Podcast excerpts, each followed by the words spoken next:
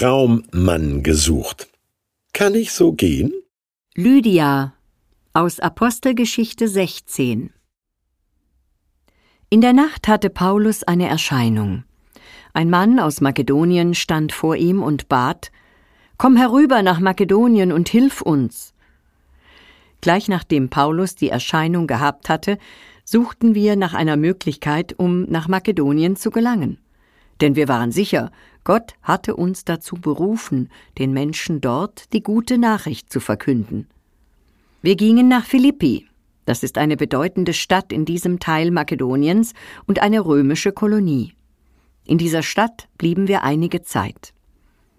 Am Sabbat gingen wir durch das Stadttor hinaus an den Fluss. Wir nahmen an, dass dort eine jüdische Gebetsstätte war. Wir setzten uns und sprachen zu den Frauen, die an diesem Ort zusammengekommen waren. Unter den Zuhörerinnen war auch eine Frau namens Lydia. Sie handelte mit Purpurstoffen und kam aus der Stadt Thyatira. Lydia glaubte an den Gott Israels.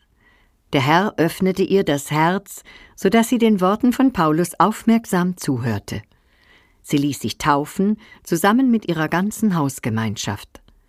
Danach bat sie, wenn ihr überzeugt seid, dass ich wirklich an den Herrn glaube, dann kommt in mein Haus. Ihr könnt bei mir wohnen. Sie drängte uns, die Einladung anzunehmen. Umkleidekabinen bieten Schutz, nicht nur körperlich. Kummer mit den Kindern? Frau X tröstet sich mit einer Wahnsinnskreation. Vom Gatten gedemütigt? Frau Y kauft sich ein stolzes Abendkleid. Psychosomatische Atembeschwerden?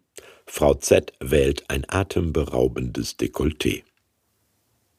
28 Prozent aller Männer über 40 würden sich im ersten Jahr nach ihrer Scheidung ein Motorrad oder einen Sportwagen kaufen, war zu lesen. Weil wir Symbole des Selbstwerts, seelische Stabilisatoren brauchen? Boutiquenchefin Lydia weiß, ihre totschick royalen Purpurstoffe können das nicht wirklich leisten. Aber seit Kaiser Octavian 31 nach Christus die Beamten und Militärs seines Vorgängers nach Philippi verbannte und mit Abgabenfreiheit ruhig stellte, ist diese Stadt eine Steueroase. Ein logischer Grund, als Händlerin hier zu sein. Aber warum sitzen heute drei jüdische Männer unter den Waschfrauen am Fluss? Weil, äh, sagt Paulus, weil uns im Traum ein Mazedonier erschien. Ein ziemlich unlogischer Grund, als Theologe hier zu sein.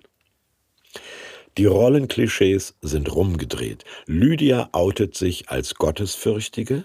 Naja, erzählt sie den dreien, meine Kundinnen drehen sich vorm Spiegel und fragen, kann ich so gehen? Ich drehe mich innerlich vorm Spiegel der zehn Gebote und sage jedes Mal, so kannst du nicht gehen. Zu Gott jedenfalls nicht. Was Paulus, Silas und Lukas ihr daraufhin über die Rechtfertigung durch Christus vermutlich gesagt haben, steht später im Römerbrief. Aber was passiert jetzt atmosphärisch? Ihr ging das Herz auf, heißt es im Text. Und spirituell, sie ließ sich taufen kulturell, wenn ihr überzeugt seid, dass ich glaube, dann kommt in mein Haus. Paulus, der kluge Denker, folgte einer irrationalen Intuition, suchte Traummann, fand Geschäftsfrau. Die erste Christengemeinde Europas begann in einem Klamottenladen.